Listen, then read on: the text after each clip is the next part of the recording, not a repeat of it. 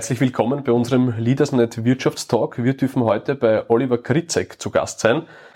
Oliver, du bist Geschäftsführer von der Firma Navax. Wofür steht Navax? Ja, NAVAG steht für ein österreichisches IT-Unternehmen, das in den letzten 27 Jahren also von einer One-Man-Show zu einem fast 300-Mann-Unternehmen oder Personenunternehmen geworden ist.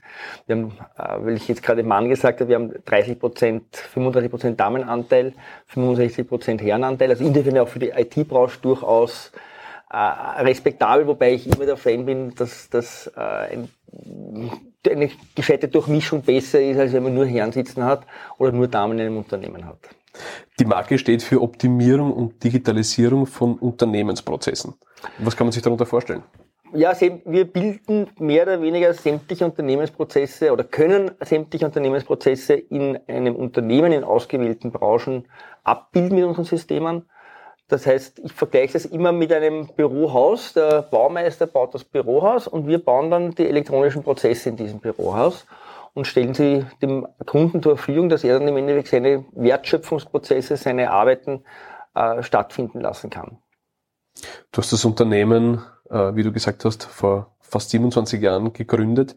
Mit wie vielen Leuten hast du gestartet? Also gestartet habe ich mit mir alleine. Das war tatsächlich so ähnlich wie eine Garage Company im Endeffekt am Anfang als Freiberufler, dann später tatsächlich mit einem Partner gemeinsam in einem Wohnzimmer, dann in einem Kaffeehaus gesessen die ganze Zeit. Und äh, mit der Zeit ist es halt dann immer mehr und mehr geworden.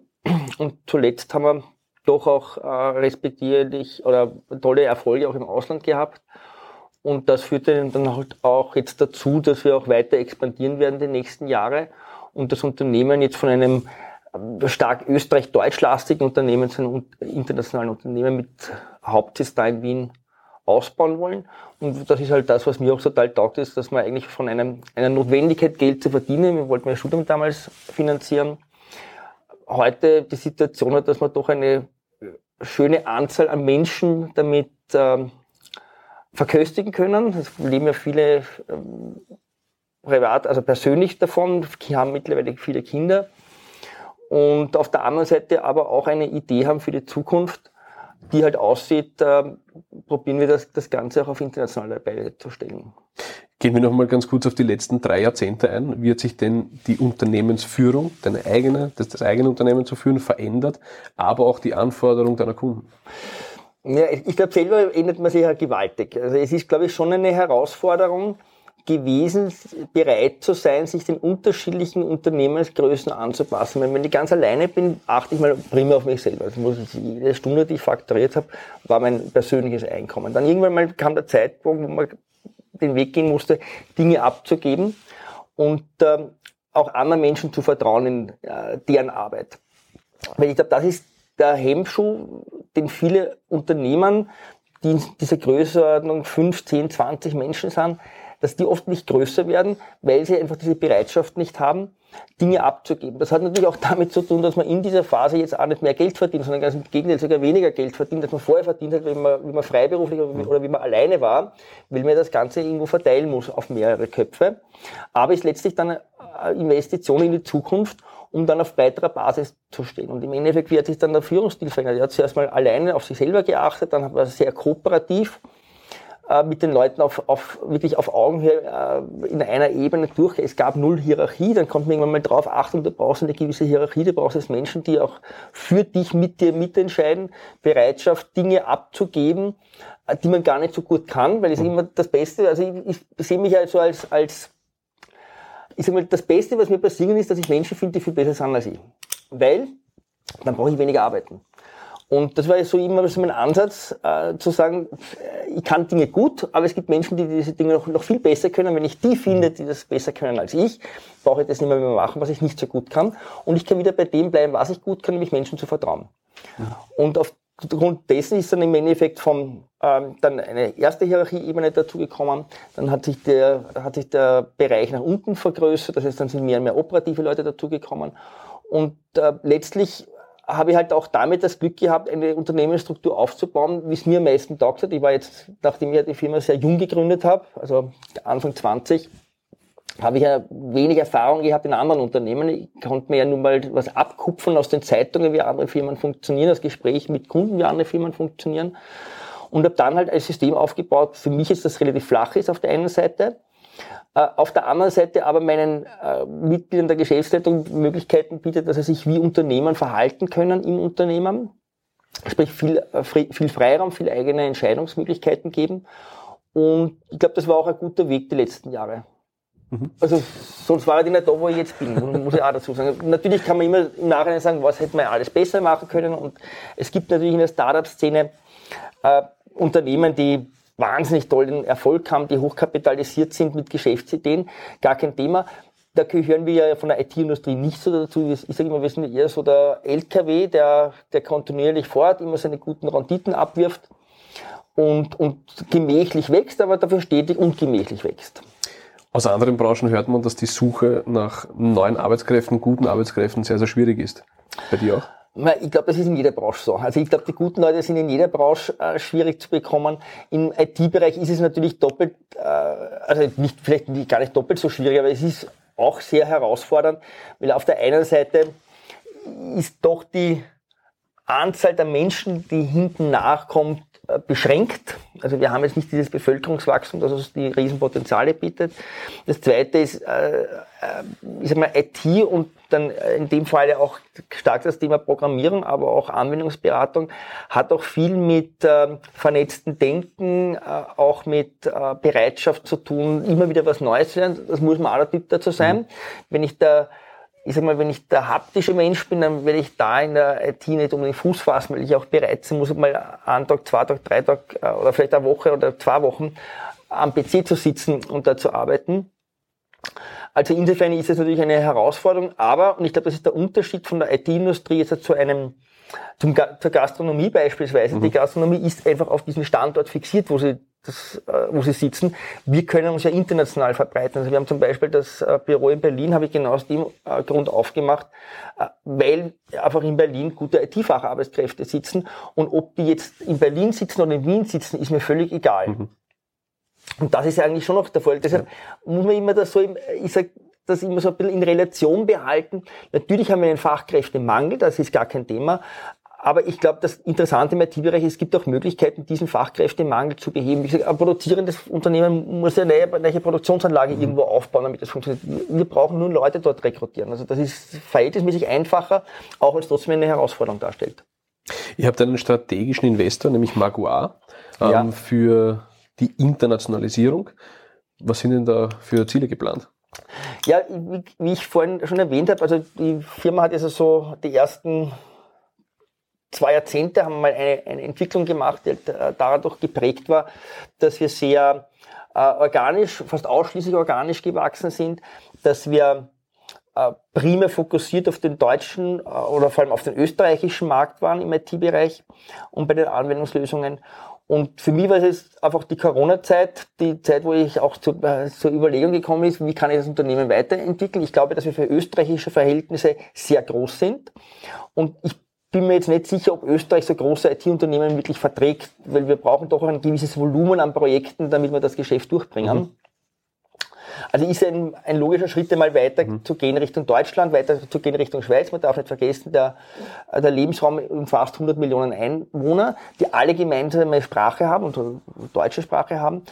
Also da hat man schon einen ordentlichen Markt, aber damit man jetzt rausgehen kann, muss man sich einfach äh, entweder eine gute Geschäftsidee haben aber man braucht immer einen Investor. Und aufgrund dessen wird dann gesagt, okay, wir können jetzt da so bleiben, wie wir sind, das ist total toll, das ist gut zum Leben, aber ich wollte ja, ich will ja mehr erreichen, ich will ja was, auch wieder Veränderungen haben, mein Leben prägt sich durch Veränderungen, offensichtlich, und so war der Weg der, dass ich gesagt habe, okay, welche Möglichkeiten gibt's? Und eine der Möglichkeiten ist mit einer Bayern-Bild-Strategie jetzt mal im ersten Jahr im deutschsprachigen Raum, aber dann noch in weiterer Folge international Unternehmen zuzukaufen, die, die Gruppe zu integrieren mit äh, Additivprodukten mit Additivleistungen, die das Produktportfolio, ich sag mal, erweitern, ergänzen äh, oder auch durchaus auch, auch Arbeitskräfte dazu bringen, um dann ein, äh, ein internationales äh, Softwarehaus mit Hauptsitz in Wien äh, in den nächsten Jahren auf die Beine zu bringen. Mhm. Eure Spezialdisziplin ist ERP, nämlich Enterprise Resource Planning. Ähm, was kann man sich darunter vorstellen? Ja, ich muss das sogar korrigieren. IAB war ja so dieser erste Begriff für Prozesslösungen. Mhm. Heute Lösungen sind Businesslösungen und das umfasst ja nicht nur das Thema ERP, das umfasst auch das Thema CRM, das umfasst die Bereiche äh, Reporting, BI, künstliche Intelligenz. Mhm. Also mittlerweile äh, würde ich mal sagen, wie ich ganz am Anfang gesagt habe, wir bilden wirklich alle Prozesse in einem Unternehmen ab oder wir versuchen möglichst viele Prozesse in einem Unternehmen abzubilden. Und ähm, der ERP-Anteil hat halt den Vorteil, dass auch da die, Wert, die, die Wertschöpfungskurve mitgenommen wird. Das heißt, man sieht genau, wie entwickelt sich die Ware vom Einkauf bis zum Verkauf. Also der gesamte Wertschöpfungsbereich wird auch euromäßig abgebildet. Mhm. Und dann gibt es halt die flankierenden Maßnahmen für Sales im CX-Bereich, für äh, Auswertungen, Controlling, Projektcontrolling, Unternehmenscontrolling, Finanzcontrolling auf der, auf der Reporting-Seite, also im, im BI-Bereich und das noch kombiniert in den Prozess mit Artificial Intelligence, um dann, im, um dann letztlich auch äh, automatisierte Rückschlüsse oder automatisierte Prozesse aus den äh, Standardprozessen heraus generieren zu können. Das heißt de facto, ihr bietet allen Branchen etwas an. Ja, allen Branchen bietet man nicht alles an. Also wir, natürlich ist das Spektrum sehr breit. Wenn ich jetzt so die, auch die Historie des Unternehmens hernehme, früher haben wir wirklich jedes Projekt gemacht, von der grünen Wiese weg, alles Mögliche. Mittlerweile sind wir doch fokussiert. Wir haben einen Hauptthemenbereich, der beschäftigt sich mit der Financial Service Industrie. Da sind wir im Bereich Leasing, Factoring, aber auch Kleinbanken, wo wir komplett Bankenlösungen anbieten und Komplettlösungen anbieten. Äh, dann der zweite Bereich beschäftigt sich mit Manufacturing, also alles, was mit Auftragsfertigung zu tun hat. Da muss man ja auch unterscheiden oder davon unterscheiden zwischen Auftragsfertigung, Prozessfertigung und Serienfertigung. Wir fokussieren uns da primär auf die Auftragsfertiger, weil die auch sehr projektorientiert tätig sind. Das sind auch letztlich drei unterschiedliche Themengebiete, die unterschiedlich abzubilden sind. Und der dritte Bereich ist äh, dann der Bereich Professional Services, wo wir Unternehmen im Auge haben, ähnlich wie wir beratungsorientierte Unternehmen mit Zeiterfassung, mit Projekten, mit Zeitleistungen, die in irgendeiner Weise in der Wertschöpfungskette an einen Dritten faktoriert werden. Ihr habt Zukäufe getätigt, Kaiser CRM und äh, die Firma Redsoft. Ja. Welche strategischen Ziele stecken dahinter? Ja, bei der Redsoft war es so, dass wir auf der einen Seite Kapazitäten zugekauft haben äh, und das zweite war vor allem äh, Individuallösungen dazu gekauft haben. Also der Redsoft, ihre Aufgabe ist es innerhalb des Konstruktes, die Individuallösungen zu entwickeln auf unterschiedlichen Plattformen, sei es auf Java, sei es auf C Sharp, also die, diese Plattformen zu nutzen. Währenddessen ja das, das Ursprung der NAVAX eher in der Anwendungsentwicklung war, auf Basis von Microsoft-Produkten. Und bei der Kaiser CM war es klassisch so, wir wollten einfach den äh, CX-Bereich vergrößern. Und wie kann ich ihn vergrößern? Ich kann ihn äh, entweder organisch wachsen lassen. Wenn ich das aber nicht rasch genug auf die Reihe bringe, war da der Weg der, äh, wenn es die Möglichkeit gibt, ein Unternehmen zu kaufen, machen wir das. Für mich war es auch ein gewisses Trockentraining für die nächste Stage, im Endeffekt, die wir, wo wir jetzt sind. Weil heute sprechen wir mit Unternehmern, wo wir auf äh, einen Schlag, ich sag mal, 80 bis, bis 200 Mitarbeiter übernehmen. Da führen wir aktive Gespräche im Markt bereits. Und äh, da war für mich die ersten beiden äh, Akquisitionen waren für mich einfach mal eine Trockenübung, im Kleinen zu trainieren, um dann zu wissen, äh, welche Fehler macht man oder welche Fehler sollte man vermeiden, äh, wenn man Unternehmen übernimmt. Sei es jetzt von der Integration, sei es von der Ansprache, sei es von der Finanzierung, sei es dann im Endeffekt von der Kulturübernahme und dergleichen. Das ist sicherlich auch einer der Gründe, wieso ich sage, für mich ist der Fokus im nächsten Jahr mal primär auf, im deutschsprachigen Bereich, mhm. weil natürlich dann mit dem Weg Richtung UK, Richtung äh, die Niederlande, Richtung der nordischen Länder sich auch dann bei uns die Unternehmenskultur dahingehend verändern wird, dass die Unternehmenssprache weggeht vom Deutschen eher ins Englische, vermutlich. Und das hat dann die nächste Stage. Und deshalb mhm. eben auch da wieder für mich dieses, äh, dieses System. Jetzt probieren wir mal größere Akquisitionen in, in Deutschland aus. Das ist ein guter Markt. Und dann geht's Richtung äh, außer deutschsprachige Grenzen. Abschließend, Stichwort Digitalisierung. Darf man sich freuen oder muss man diese mit Respekt begegnen? Ja, ich freue mich drüber. Natürlich, das ist unser Geschäftsmodell, damit Geld zu verdienen, respektive äh, auch, auch äh, Kunden die Möglichkeiten zu bieten, Digitalisierung im Unternehmen anzubieten, weil damit geht ja auch einher Internationalisierung, damit geht einher äh, Optimierung der Arbeitskräfte, damit geht ein, ja auch einher, dass man sich attraktiv aufstellt für neue Mitarbeiter, junger Mitarbeiter, glaube ich, arbeitet lieber in einem Unternehmen, wo er ein schönes Büro hat oder einen Homeoffice-Arbeitsplatz hat und wo er schöne, schöne Software zu bedienen hat letztlich. Wobei schön jetzt nicht automatisch heißt, sie muss ja nicht nur optisch schön sein, sie sollte auch funktional sein, klarerweise. Aber das setzt doch auch voraus, dass man auf neue Technologien setzt.